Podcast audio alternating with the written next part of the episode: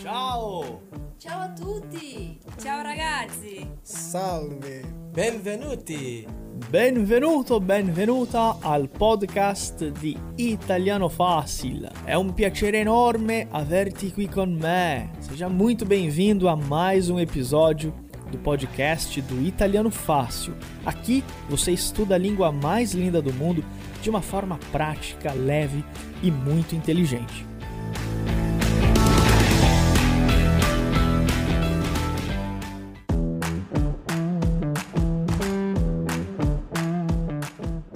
Eccoci, eccoci ragazzi, siamo in diretta.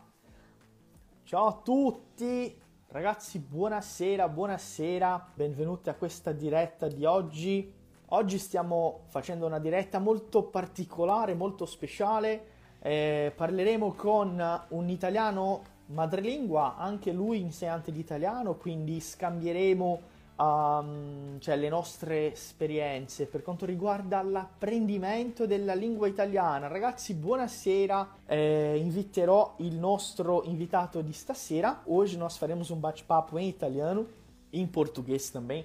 A gente vai falar sobre os desafios da aprendizagem online. A gente sabe que hoje em dia com uma vida tão corrida, com uma série de afazeres, né, coisas que a gente precisa correr atrás todos os dias, acaba não sobrando tempo e nem é viável mais fazer um curso presencial. Então a gente sabe que esse mundo online tem uma série de caminhos. Porém, existem sim alguns pequenos obstáculos e a gente vai dar um jeito de vencê-los.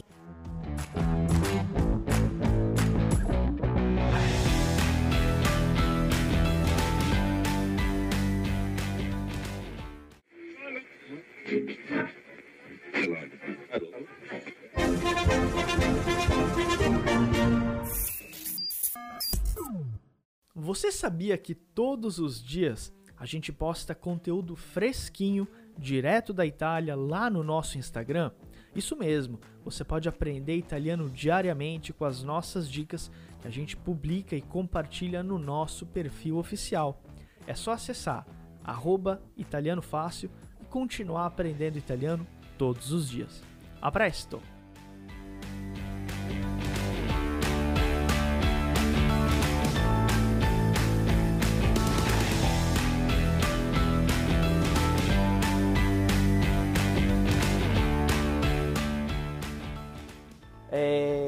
Bene, eu já vou convidar aqui o Davide, ele já está assistindo a live aqui, e aí ele já entra, a gente já começa a bater um papo. Eccolo qua, il profilo di Andiamo Brasil. Eccoci, eccoci, l'ho appena invitato, ecco. Ci siamo. Ecco, mi senti, mi, mi senti bene? Ti sento forte e chiaro, Ronaldo, perfettamente. Ecco, va benissimo.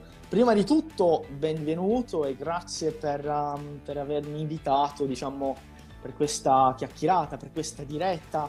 È sempre un piacere quando ehm, cioè, vedo degli insegnanti eh, madrelingua che eh, in qualche modo ehm, cioè, creano un rapporto con la nostra pagina. Ormai è da otto anni che facciamo questo lavoro e quindi grazie mille e benvenuto a questa, a questa chiacchierata. Grazie mille, sono io in realtà che devo ringraziarti eh, perché io per esempio eh, ho iniziato da poco, no? E il tuo profilo è, come dicevi tu, sono otto anni che, che tu lavori così, per cui devo dire che quando ho iniziato eh, il tuo è uno dei profili che mi hanno anche ispirato, per cui per me è anche un, è, è un piacere e un onore essere, essere qua a, a, a, parlare con te, perché sono io che ti ringrazio dell'opportunità e ringrazio anche i, i tuoi alunni che sono qua numerosi, eh, mi fa piacere. sì, anche a noi fa molto piacere la tua partecipazione, soprattutto perché ovviamente l'idea eh, è stata creata da me, diciamo, eh, quando ho lavorato in Italia molti anni fa. Eh, quando, e poi sono tornato in Brasile ho deciso di, di, iniziare questo progetto con delle lezioni ovviamente all'inizio uh, in presenza con dei piccoli gruppi e dopodiché ovviamente eh, iniziando anche un lavoro a livello diciamo più eh, nazionale in Brasile. Però eh, nel lungo degli anni um, abbiamo dovuto ovviamente uh, prendere altri eh, insegnanti e altri insegnanti anche. Oggi, per esempio, io sono l'unico uomo della nostra squadra. Abbiamo Marta che è di Venezia, abbiamo Beatrice che è di Roma, abbiamo Claudia che è di Verona. Quindi abbiamo una, eh, una squadra che è composta da insegnanti madrelingua anche, quindi è, è molto bello vedere che, eh, che, voi che siete madrelingua ovviamente ehm, avete una, in qualche modo una, non so, una passione per l'insegnamento, però sempre legata ai brasiliani. E quella è una cosa molto interessante. E ovviamente de- detto ciò vorrei eh, che tu condividessi un po' della tua esperienza, come mai eh, sei diventato insegnante di italiano e come mai hai deciso di eh, già anche vivere in Brasile. Racconta un po', cioè hai tutto lo spazio per raccontare un po' su di te. Volentieri. Prima di tutto eh, faccio una, un'espressione, tu hai detto che lavori con, solo con donne, noi diciamo beato tra le donne, che è un'espressione molto, mo, molto comune. Eh, io purtroppo no, sono beato da solo, con me. eh, io sono arrivato in Brasile per caso, ti dico la verità, nel senso che eh, io ho vissuto in Italia fino a quando avevo eh, 27 anni, poi ho deciso di andare a vivere in Irlanda. E un po' stanco del clima irlandese eh, ho deciso di, di, di, viaggiare, viaggiare in Asia in America Latina. Il mio obiettivo era passare per il Brasile, non vivere in Brasile, perché già parlavo spagnolo, avevo imparato anche l'inglese sempre da solo e volevo un po' diciamo, migliorare eh, il mio curriculum di lingue fermandomi un pochino in, in, Brasile. Però è successo che sono arrivato a Rio e mi sono innamorato. Eh, Rio mi ha, mi ha scelto eh, contro tutti i pronostici sono rimasto a Rio, che era forse l'ultima città in cui avrei, avrei voluto vivere, probabilmente. Però dopo otto anni, perché era 2014, eh, sono, sono, ancora qua, per cui era, era amore vero. E il, il, fatto di insegnare, di voler insegnare, è una, una cosa che ho scoperto eh, quando vivevo in Irlanda. Eh, io ho imparato da solo l'inglese a un livello molto elevato, infatti sono anche professore di, di italiano, certificato per, per, Cambridge per insegnare.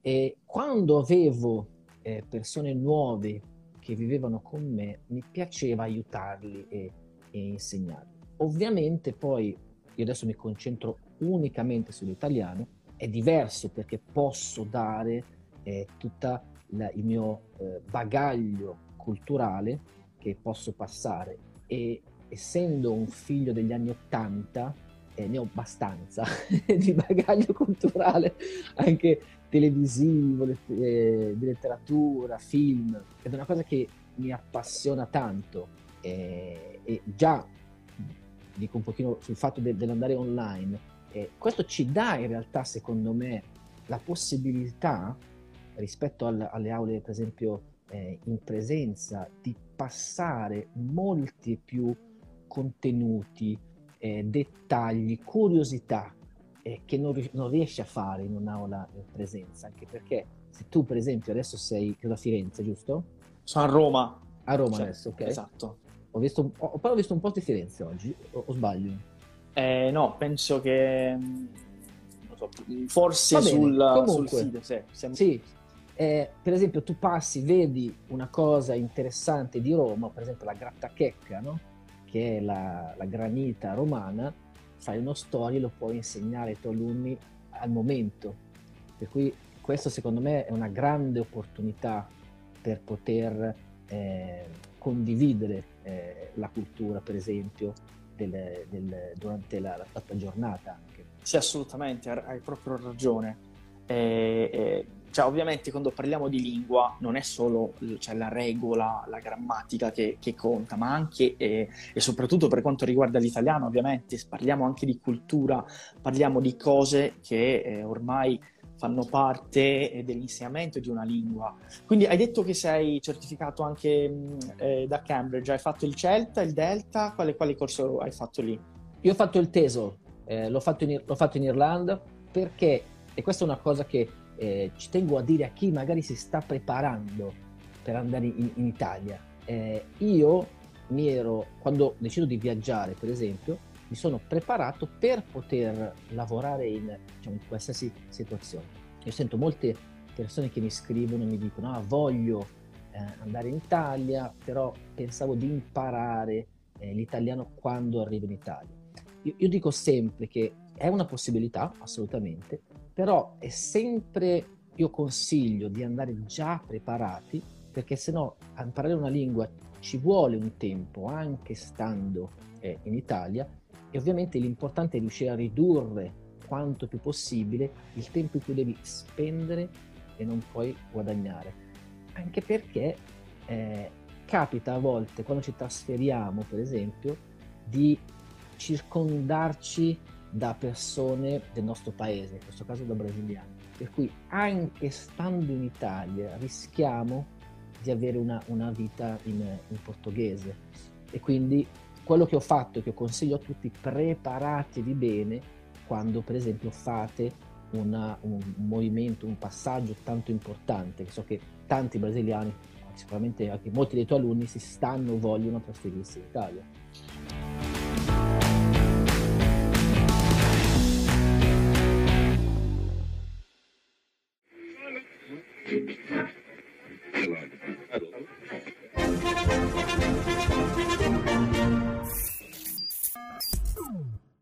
Segura aí, vamos dar um tempo no podcast para falar da loja do Italiano Fácil. Lá temos camisetas exclusivas, canecas estilizadas com as principais cidades italianas, entre muitos outros produtos exclusivos de Italiano Fácil.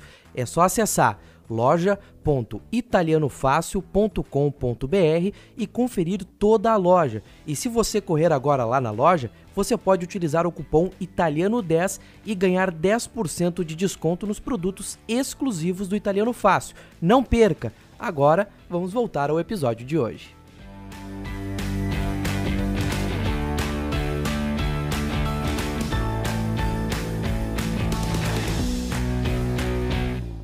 Sì, e, e, sai che esiste una grande parte dei nostri studenti che dopo qualche mese in Italia, quindi arrivano in Italia, dopodiché sentono la difficoltà, perché ovviamente se uno viene in Italia per turismo, cioè arriva a Roma, Firenze, Venezia, Milano, insomma, ovviamente verrà trattato in un modo diverso da una, cioè, da una persona che viene per eh, viverci. E quindi eh, esiste anche a causa dell'internet, quello è, è un punto diciamo un po' negativo, esiste la falsa sensazione che le cose siano più facili di quello che veramente sono. Quindi alla fine la gente pensa che vabbè, l'italiano un po' più simile al portoghese, arrivo in Italia e mi troverò bene. E anzi, eh, eh, purtroppo invece non è così. E, e cosa, cosa, diresti ad una persona che eh, forse uh, cioè, sta pensando di andare in Italia e non, non pensa di fare un corso o fa solo delle lezioni gratuite, diciamo, no? quel live eh, che ovviamente no? eh, ci stanno dappertutto. Tu cosa diresti ad uno, cioè uno futuro studente, una persona che vuole imparare la lingua, però non ha ancora deciso di fare un corso, e, diciamo, strutturato con delle lezioni, con delle risorse, eccetera? Eh, prima di tutto do, do un esempio che mi è capitato due mesi fa. Mi ha contattato una, una signora chiedendomi lezioni di italiano che vive in Italia da 5 anni.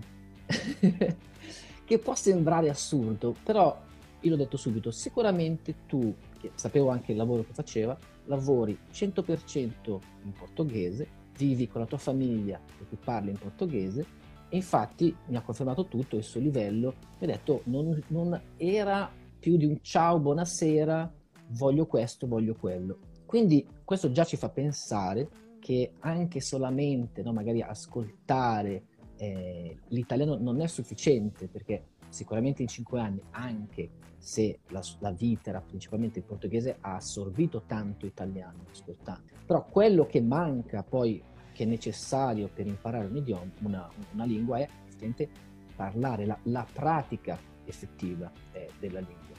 Eh, che una cosa che Purtroppo eh, nelle, in queste lezioni che a volte noi facciamo online è difficile stimolare, cosa che invece assolutamente nei nostri corsi riusciamo a mettere al centro del progetto, perché questa è la cosa più importante. Io dico sempre questo ai miei alunni, io conosco tante persone che hanno studiato italiano ma che non parlano italiano, ma conosco tante persone che parlano italiano che non hanno studiato italiano. Qui dove la, la pratica fa la differenza.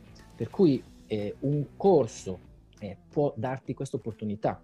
Eh, il fatto di eh, che questo è un problema comune di, di tutti noi, no? avere poco tempo, specialmente se uno si sta preparando per andare in Italia, a preparare la parte eh, eh, la, sua, la, sue finanze, la ricerca della città, eh, magari preparare anche il lavoro, organizzare e vendere la casa e tutto il tempo riduce, si riduce. Però quello che noi riusciamo a fare nei, nei corsi online è esattamente quello, rispetto ai corsi eh, in presenza, ridurre il tempo che tu devi dedicare allo studio per aumentare eh, la pratica. Eh, e per esempio una cosa che nelle lezioni dal vivo non puoi rifare gli esercizi, le attività, le lezioni dal vivo che di solito lasciamo sempre registrate, tu lo puoi rifare più volte.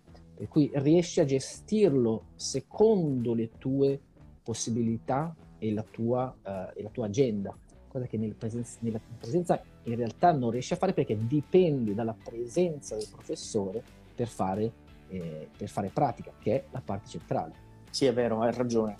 Direi ancora eh, eh, un'altra cosa al riguardo, soprattutto per coloro che vogliono venire in Italia. Eh, a volte cioè, pensano cose tipo, ok, no, aspetta un altro po', arrivo lì perché in due mesi eh, cioè, parlerò già qualcosina. Solo che il corso ti permette anche di ridurre quel shock culturale che uno ovviamente eh, eh, avrà quando, quando, arriverà in Italia. Quindi, eh, sentiamo proprio dai nostri studenti cose tipo ok, ho fatto 5 mesi di corso, sono arrivato in Italia, riesco a parlare, riesco a comunicare. Se non avessi fatto il corso, eh, avrei avuto dei problemi, soprattutto per coloro che fanno, cioè noi abbiamo un percorso di formazione eh, a Firenze, ecco, forse per quello mi avevi detto Firenze prima. Eh, abbiamo un percorso di formazione, ovviamente sempre in collaborazione con uno istituto di lingua italiana che eh, fa ehm, delle lezioni eh, a Firenze, quindi è un programma di due settimane i nostri studenti arrivano lì già con un livello B1. Coloro che non hanno raggiunto un buon livello di italiano, noi ovviamente li sconsigliamo di fare ehm, il corso perché ovviamente iniziare da capo eh, sì è effettivo e lo sappiamo perché tu eh, cioè, sei vissuto all'estero, anch'io ho lavorato un po' dappertutto in Europa, quindi eh, abbiamo questa diciamo, questo modo di, di, di, gestire le cose, solo che per uno studente che inizia da capo è un po' più difficile, quindi il corso ti permette anche diciamo, di ridurre questa eh, prima, diciamo, eh, questo primo momento lì che è difficile per tutti, anche per questioni culturali. Eh, ma comunque, eh, e che consiglio, Davide, daresti a, ad una persona che capisce l'italiano ma non riesce a parlare? Penso che quello sia un problema un po' per tutti, cosa, cosa consiglieresti? Assolutamente. Eh, prima di tutto volevo ricollegarmi a quello che dicevi tu prima, il, il fatto di arrivare già preparati eh, in un paese, in questo caso in, in Italia, aiuta anche a inserirsi bene, perché già, come dicevi tu, lo shock culturale, la difficoltà di stare in un paese nuovo, regole nuove, senza un gruppo di amici, una famiglia che ci, che ci aiuta, ci dà quella sensazione di, di, di, isolamento, di solitudine quando passa la, la luna di miele del, del, primo periodo. E ovviamente se già abbiamo la nostra la possibilità di comunicare bene, riusciamo a creare le nostre connessioni che ci aiuteranno e ovviamente ci, aiuteranno non solo a risolvere i problemi, ma anche a sentirci in casa. E come dicevi prima, la lezione, il corso di italiano non è solamente imparare la lingua, ma imparare la cultura, conoscere come funziona poi eh, un paese e sentirsi, sentirsi bene. Eh, hai detto probabilmente il problema che sentiamo la maggior parte delle volte, no?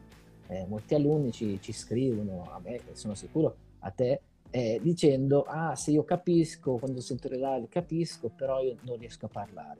Io di solito la prima domanda che, che faccio è se hanno per esempio già studiato o non hanno studiato, se hanno fatto qualche corso, studiato da soli. E poi chiedo sempre, eh, tu cap- di solito la risposta è sì, magari ho fatto qualcosa o no, ascolto sempre la RAI, ascolto molto le canzoni, eh, vedo le lezioni e faccio, beh, vedi, vuol dire che se tu stai, se stai capendo, riesci a capire perché hai fatto una buona pratica per, per ascoltare. Però per parlare devi aver fatto pratica per parlare. E allora di solito chiedo, hai mai fatto degli esercizi? Eh, o quando facevi il corso c'era qualcosa? Era... E molte delle volte mi fanno, eh no, effettivamente non lo faccio mai, o non ho avuto l'opportunità, ho fatto un corso che era solamente, per esempio, di lezioni eh, registrate, per cui non riuscivano a, a, a fare una pratica. Che questa è la cosa fondamentale, non, non, non, non c'è una, un trucco, non c'è una, una magia per imparare se non eh, riuscire a praticare il più possibile, perché dobbiamo sviluppare una, uh, un'abilità che è il parlare, che riusciamo a farlo con esercizi. Eh, sicuramente molte persone dicono, ma io non ho nessuno con cui parlare, no? eh, non conosco nessuno, o so. Eh, ci sono in realtà dei modi eh, per incontrare persone che stanno studiando, per esempio nei nostri corsi poi le, gli alunni eh, a volte si mettono anche insieme da soli per fare pratica, fanno dei gruppi di conversazione, ci sono gruppi di conversazione, ma io quello che facevo quando imparavo, eh, le, le, quando imparavo una lingua era pensare, per esempio, in quella lingua. In questo caso pensate in italiano o io spesso do l'esempio, se avete un animale domestico, un cane, come io ho la mia gaia, eh, un gatto, parlate all'animale in, in italiano o non ce l'avete una pianta. Non è importante che non risponda, se rispondesse sarebbe meglio, ma l'importante è che voi facciate la pratica, che incominciate a creare delle frasi, delle strutture, perché eh, nel corso di Ronaldo, di Ronaldo, nel mio corso, voi vedete le strutture, avete però la necessità di praticarle tutti i giorni, un pochino tutti i giorni. Per cui avete visto la, la lezione, andate a parlare col vostro cane, con la vostra piantina per fare un po' di esercizio. Se non avete piantina, non avete il cane, potete ascoltare eh, le lezioni, provare a ripetere, guardare un film e ripetere la frase che viene detta. Io, eh, eh Ronaldo, quando guardavo un film che era un'ora e mezza, quando volevo imparare, io ci mettevo due ore di solito per vedere un film. che lo fermavo e provavo a ripetere le frasi, l'intonazione. E questo mi ha aiutato tanto, ovviamente, perché è una pratica che diventa attiva e non passiva.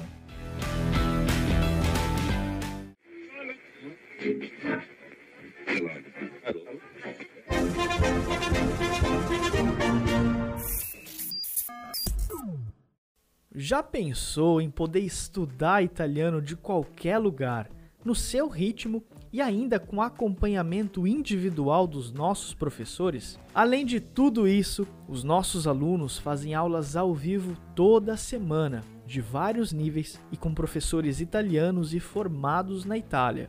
Material em PDF, exercícios, desafios diários e o melhor ao final do curso, você recebe um certificado emitido por uma escola italiana. Aprenda italiano de uma vez por todas. Acesse italianofácil.com e saiba mais.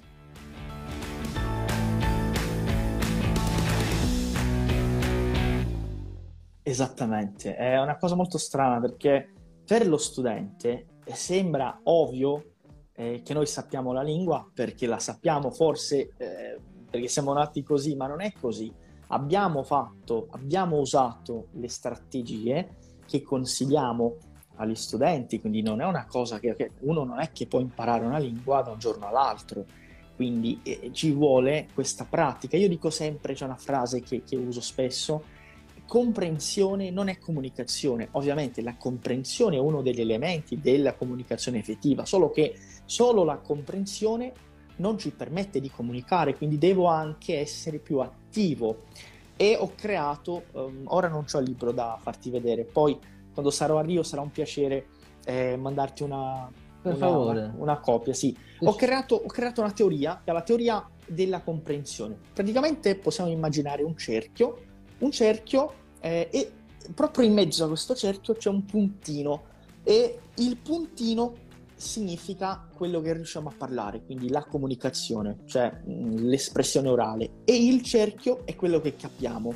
Più grande, più grande, più grande il cerchio, più facile sarà espandere anche il puntino, che ovviamente deve crescere, però usando delle strategie, eh, delle, come hai detto, no? parlare con il, il, proprio cane, parlare anche da soli eh, davanti allo specchio, eh, trovare un partner, no? un uh, buddy di, di, cioè per praticare. Eh, noi abbiamo una comunità molto attiva, abbiamo dei club di conversazione eh, con delle lezioni settimanali, tutto e oltre a ovviamente il nostro, il nostro team di, di, di, assistenza che da, da, lunedì a sabato è disponibile per correggere esercizi, attività e immagino che anche eh, tu avrai delle, delle risorse no, da offrire agli studenti per cioè, fare una correzione di pronuncia, un'attività di autopresentazione, un monologo e tutto ciò.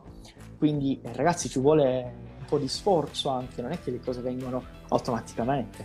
Esatto, non, non dipende per esempio da quante, ho visto una domanda, no? quante, quanto dobbiamo studiare, non c'è un minimo, non c'è una scienza esatta, non c'è un numero esatto di lezioni, no? eh, a volte cerchiamo un pochino eh, le, le, risposte per sentirci eh, anche più, più, tranquilli. Io quello che posso dire è che eh, fidatevi di voi stessi, no? quanto più riuscite a fare pratica, più rapidamente riuscite a, a, imparare. Se avete 20 minuti al giorno, fate 20 minuti al giorno. Se ne avete, avete mezz'ora, fatene mezz'ora. L'unica cosa, secondo me, che dobbiamo evitare, e qua ritorna, secondo me, uno dei problemi delle aule di, presenza, quello di fare, per esempio, un'ora oggi, che è mercoledì, e poi faccio un'ora lunedì.